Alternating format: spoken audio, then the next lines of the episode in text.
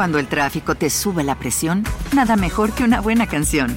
Cuando las noticias ocupen tu atención, enfócate en lo que te alegra el corazón. Y cuando te sientas mal, un buen médico te ayuda a sanar.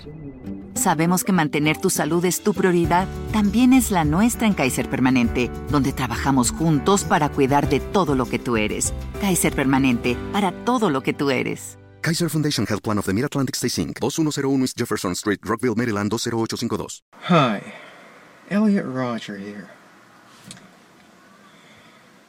Well, this is my last video. It all has to come to this. Tomorrow is the day of retribution. The day in which I will have my revenge against humanity, against all of you. For the last eight years of my life, ever since I've hit puberty, I've been forced to endure an existence of loneliness, rejection, and unfulfilled desires All because girls have never been attracted to me. En el condado de Santa Bárbara, esto en California, en Estados Unidos, habitan mayormente estudiantes universitarios Aquí viven su juventud plenamente, asistiendo a fiestas, haciendo amigos, conociendo el amor, todo mientras estudian alguna profesión, claro, con el fin de ser personas exitosas al graduarse de sus carreras. Elliot Roger tiene todos los recursos para encajar y disfrutar de esta vida privilegiada y su futuro prometedor, pero tiene un grave problema en su interior. Tras sentirse rechazado injustamente por años por quienes lo rodean, Elliot sube a YouTube videos victimizándose, expresando su odio hacia las mujeres, por no darle la atención, el joven delirante decidiría castigar a la humanidad en su propio día de retribución, según lo describen detalles en su manifiesto escrito.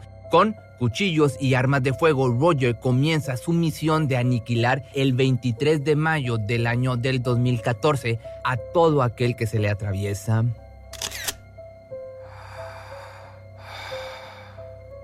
Elliot Oliver Robertson Roger nace el 24 de julio del año del 91 en Londres, Inglaterra. Su padre es Peter Roger, un cineasta británico, y su madre Lynn Shin Roger, una enfermera en producciones cinematográficas. A sus cinco años de edad, su familia se muda a Los Ángeles para vivir mejor. El sueño de su papá de hacer cine parece tener un mejor futuro en Hollywood. Elliot, por el otro lado, pasa su niñez en California envidiando a los chicos, digamos, cool pero desea ser uno de ellos. Estaba un poco frustrado con mis padres por no formarme como uno de estos niños. Nunca se esforzaron por vestirme con estilo o hacerme un buen corte de cabello. Tenía que esforzarme mucho para rectificar esto, debía adaptarme. Esto lo escribiría Elliot y aparte añadiría, mi primer acto fue pedirle a mis padres que me dejaran teñirme el cabello de rubio. Siempre envidié y admiré a la gente rubia, siempre me pareció mucho más bella. Él va creciendo y cada vez lo domina más su envidia y su inseguridad. Cuando va a jugar con uno de sus pocos amigos, si éste le da atención a otros niños, él se molesta tanto que se aleja a llorar sentado en un rincón. Es normal tener, digamos, inquietudes e inseguridades conforme uno crece, pero el rol de sus padres en la crianza de Elliot deja mucho que desear y terminan solapando estos problemas. Económicamente todas sus necesidades están cubiertas, pero llega al punto en el que se convence de que merece todo lo que se le antoje. El mundo jamás complacerá todos sus caprichos, evidentemente, como lo hacen sus papás, y el resto de su vida lidiará con esto de la peor manera. Su única seguridad es quizás el entorno familiar en el que vive, pero esto no iba a durar mucho tiempo. A sus siete años, el repentino divorcio de sus padres marca el comienzo de una nueva vida. Él y su hermana menor vivirán con su madre en una casa más pequeña y los fines de semana lo pasarían con su padre en su hogar. Unos cuantos meses después de mi cumpleaños número 7, una nueva y muy importante persona entraría en mi vida. Un día, después de que padre nos recogió de la escuela y nos llevó a su casa, vi a una mujer de cabello oscuro y piel clara parada en la cocina y se presentó a sí mismo como Somaya. Ella se convertiría en mi madrastra, esto lo diría Roger en su manifiesto. Somaya toma su nuevo rol como madrastra, pero Elliot crece cada vez más rebelde mientras su madre biológica lo complace sin límites. Su nueva madre trata de inculcar algo de disciplina que tanto necesita, mas él decide no hacerle caso ya que no es su verdadera mamá. Él odia cómo es reprendido cuando hace algo mal, detesta que le pida que ayude en labores del hogar, ni siquiera su madre lo regaña ni le exige nada de esto, entonces según él no tendría por qué soportarlo viniendo de otra persona. Su relación empeora ya todavía más a sus 13 años cuando su padre y su madrastra tienen un nuevo hijo llamado Jazz. La arrogancia de Elliot lo alejan de personas que se presentan a él de manera amistosa, pero las personas que buscan molestarlo no lo piensan dos veces. En la escuela es de los más bajitos de su clase, por lo que los niños más grandes se aprovechan de él. En la preparatoria, el patrón se repite y el odio lo consume poco a poco, no solo hacia quienes lo molestan, sino también hacia las mujeres que prefieren estar con chicos como quienes lo molestan.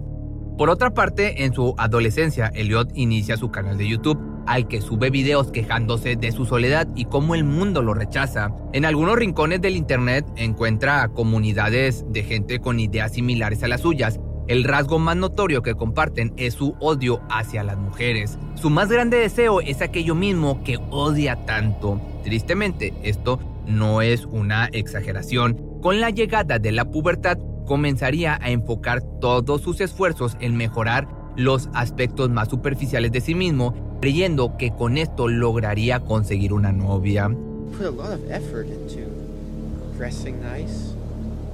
These, these sunglasses here were $300. Giorgio Armani. So I'll put them on. See? Él suponía que tener una hermosa novia rubia arreglaría todos sus problemas, pero Elliot era incapaz de dar el paso más importante en su búsqueda de una compañera, hablarle. En su hogar no tenía que hacer, pues digamos, nada para obtener lo que quería y se convenció de que por el simple hecho de llevar ropa de diseñador y un buen peinado, todas las chicas lindas se acercarían a él para darle el amor y placer que tanto añoraba. Los pocos amigos que tiene se distancian por su actitud, pues Elliot no tolera que ellos sí consigan novia y él no. Su mejor amigo James Eldis, quien también es solitario, sin novia y tampoco ha tenido intimidad, también se distancia al sorprenderse por su extrema misoginia y fantasía vengativa por sentirse rechazado. Su complejo de superioridad y arrogancia alejan a todos quienes alguna vez lo llamaron amigo, que por el otro lado en su familia comienzan a haber tensiones por el dinero. Peter sigue trabajando como cineasta, pero en el 2009 su documental titulado Oh My God es un tremendo fracaso y pierde cientos de miles de dólares. En una serie de correos filtrados, Shin le pide dinero para pagar el seguro de su lujoso carro, el lujoso carro de Elliot, pero Peter le pide tiempo para recuperarse económicamente. La madre le dice que ella y su hijo están muy decepcionados de él por no darle al joven lo que necesita. En un largo correo, Elliot reclama personalmente a Peter por no cumplir estos caprichos y por ser controlado por Somaya a quien se refiere como una perra. Así como Shin convenció a su hijo que no tenía por qué hacer caso a Somaya, su madrastra, también lo convence de que su padre realmente no está cumpliendo con él sin darse cuenta el daño que le hace, quien se vuelve cada vez más insoportable.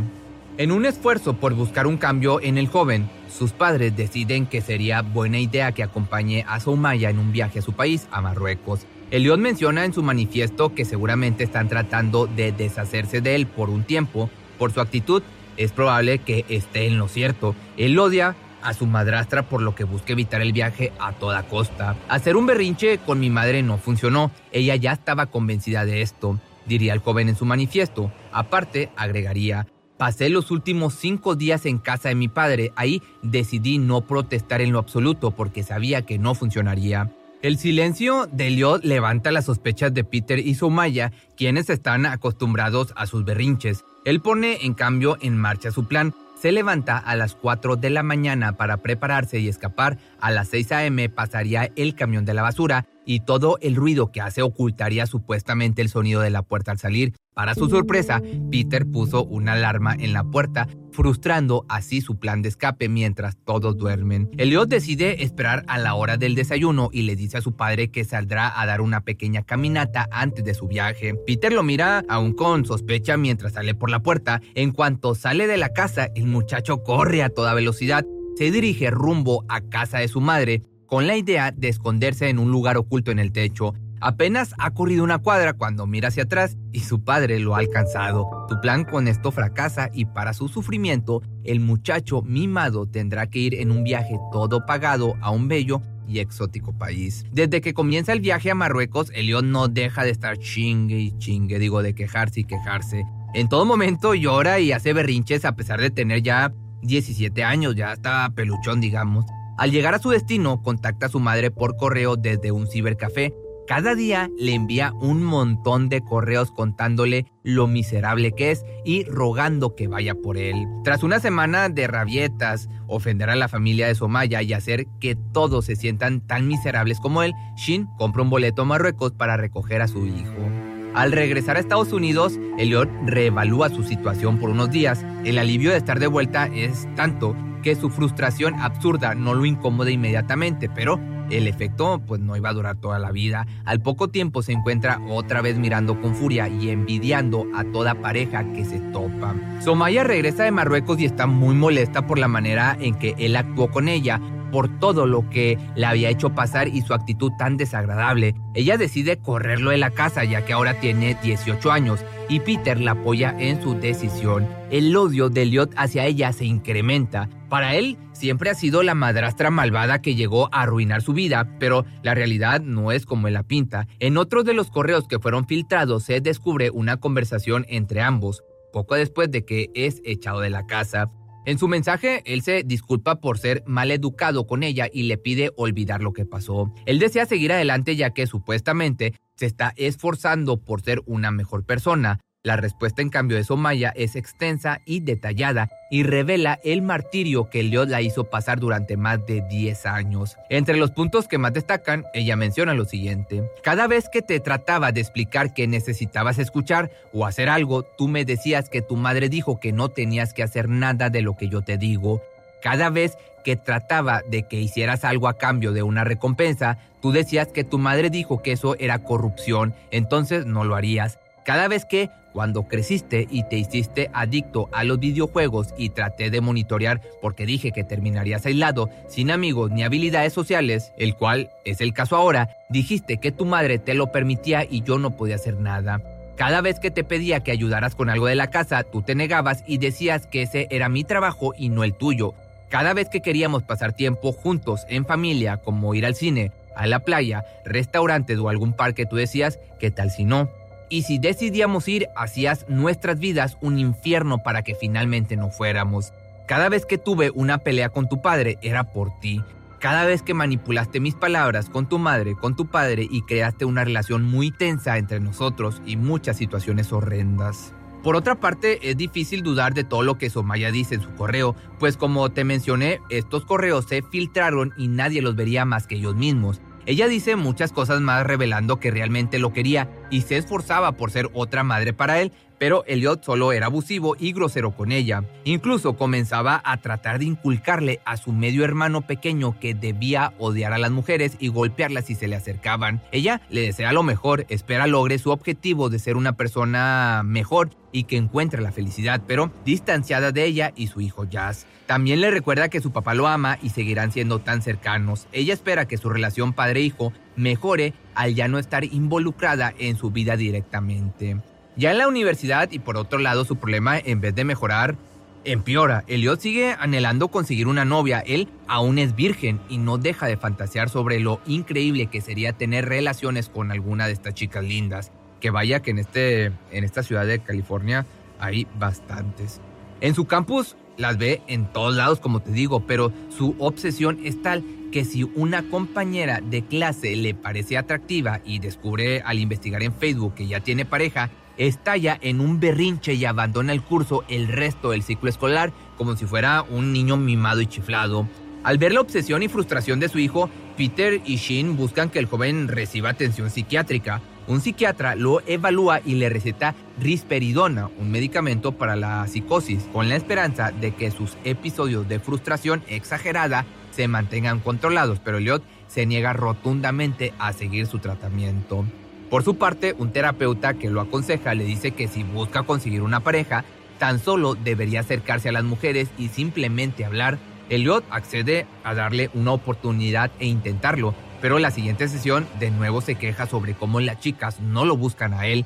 Cree que si no se lanzan a sus brazos y le ofrecen tener relaciones, está siendo rechazado. Su ego, te puedes dar cuenta, es tan inmenso que ellas deben abordarlo a él y trata de llamar su atención con su nuevo coche BMW, ropa y lentes de sol caros sin hacer ningún esfuerzo por socializar. Además de sus problemas emocionales y sociales, Elliot siempre, como ya te has dado cuenta, fue mimado por su mamá, sus abuelas, sus múltiples nanas, por lo que no espera menos del resto de las mujeres que se topa. El dinero siempre ha sido, aparte, algo muy importante para él. Su atuendo y su auto le dan cierto estatus. Siente que necesitará millones de dólares para verdaderamente cumplir sus deseos, atraer mujeres.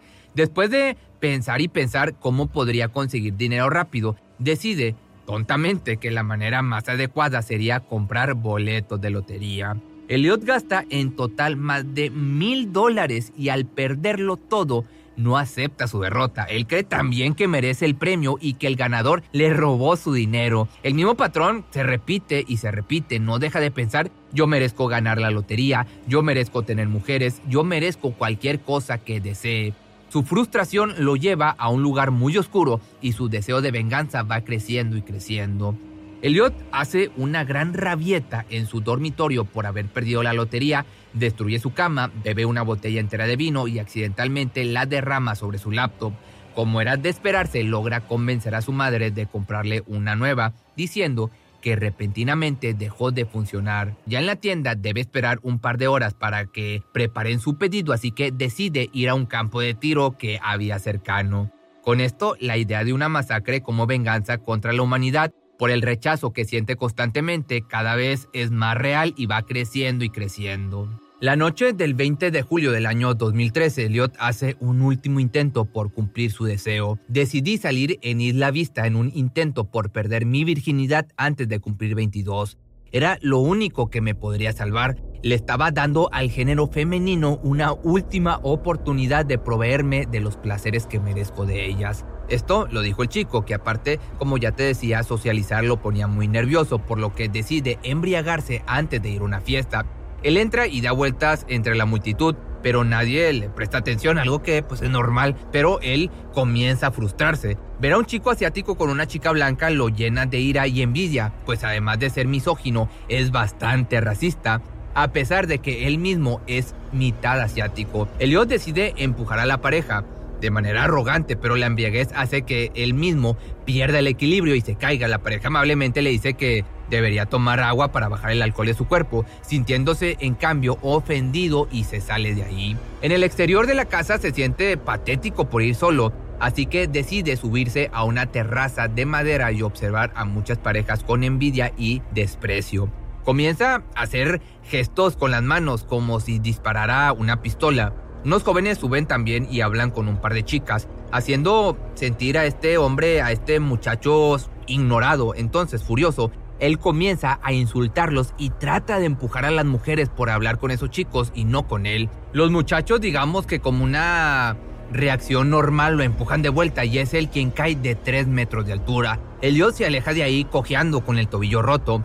Después de caminar un poco se da cuenta que le faltan sus gafas Gucci que le regaló su madre, así que regresó furioso a la fiesta. De manera agresiva demanda que se los devuelvan, asumiendo que alguien se los robó. Entre varios logran sacarlo de la casa mientras patalea y piensa en matarlo a todos. Entre el forcejeo, él logra propinarle un golpe a uno de los chicos que lo someten, pero esto solo ocasiona que le den una tremenda golpiza.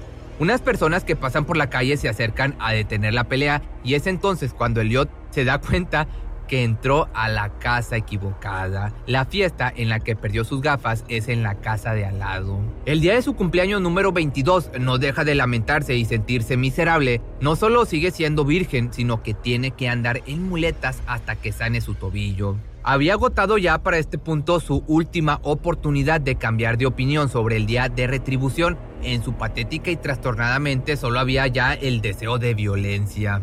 Elliot compra dos armas de fuego y no deja de pensar en los últimos detalles de su plan de masacre. Aún sube de vez en cuando videos de YouTube, donde expresa cada vez más explícitamente su frustración y odio a las mujeres. Una noche escucha que tocan la puerta de su departamento. Al salir se encuentra con oficiales de policía que comienzan a cuestionarlo. No puede con los nervios y los policías entran a su habitación y descubren sus planes escritos y sus armas sin duda irá a prisión. Las preguntas de los oficiales van más orientadas a asegurar que el muchacho se encuentra bien, ya que alguien vio sus videos victimizándose y alertó que Elliot podría hacerse daño. Él les dice que todo es un malentendido y se marchan sin más de su departamento. El día de retribución, desgraciadamente, sigue en pie. Sus planes para la masacre eran complicados, pero creía tener todo resuelto. Primero iría en su auto a la casa de su padre y Somaya, donde le iba a quitar la vida a ella y a su medio hermano Jazz. Elliot no podía tolerar la idea de que su hermano lo superara en algún sentido, y su odio por su madrastra no era ningún secreto. El único problema es que no estaba convencido de poder quitarle la vida a su padre, así que todo esto dependía de que Peter saliera a un posible viaje de negocios. Después, Elliot conduciría de vuelta a Isla Vista en la camioneta de su papá, acabaría con sus roomies y usaría el departamento para invitar a desconocidos y acabar con ellos también. El siguiente paso era acabar con la chica de la hermandad Alpha Phi, donde estaban las mujeres más lindas del campus. Finalmente, volvería a la camioneta de su padre, la cual prefería por ser más letal cuando decidiera atropellar a gente inocente. Él sabía que tendría que pagar caro por las consecuencias de sus acciones, por lo que acabaría con su vida tomando una alta dosis de Xanax y Vicodin y disparándose en la cabeza con dos armas al mismo tiempo. Yo soy Elliot Roger, magnífico, glorioso, supremo, eminente, divino. Soy lo más cercano a un Dios viviente. La humanidad es una especie asquerosa, depravada y malvada. Mi propósito es castigarlos a todos yo purificaré el mundo de todo lo malo en él. En el día de retribución, verdaderamente seré un Dios poderoso, castigando a todos aquellos impuros y depravados. Esto lo escribe en su manifiesto, el cual concluye diciendo, yo no comencé esta guerra, yo no fui quien atacó primero, pero voy a terminarla atacando de vuelta. Voy a castigar a todos y será hermoso. Finalmente, después de todo, podré enseñarle al mundo mi verdadera valía. Ya el 23 de mayo del 2014, Elliot comienza su masacre, pero no como él lo planeó. Los planes de viaje de negocios de su papá fueron cancelados de último minuto, salvando indirectamente a Somaya y Jazz, pues él no podría asesinar a su propio padre. Entonces, sus primeras víctimas son sus compañeros de dormitorio Hong y George Shen, además de un amigo de ellos llamado Wei Han Wang, quienes lamentablemente son apuñalados en múltiples ocasiones. Antes de salir a continuar con su masacre, Elliot sube su último video de YouTube en el que expresa abiertamente su odio hacia las mujeres y los hombres que no merecen el placer que ellas le brindan. Elliot amenaza textualmente con una aniquilación total. Después de esto, envía su manifiesto de 137 páginas a 34 personas, incluidos sus padres, familiares, su terapeuta, maestros y amigos de la infancia. Su terapeuta abre el correo apenas cinco minutos después de recibirlo y llama inmediatamente a su padre y a la policía. Ambos padres, Peter y Sheen, conducen tan rápido como pueden desde su domicilio en Los Ángeles hasta el campus de su hijo en Isla Vista, pero pues ya es demasiado tarde.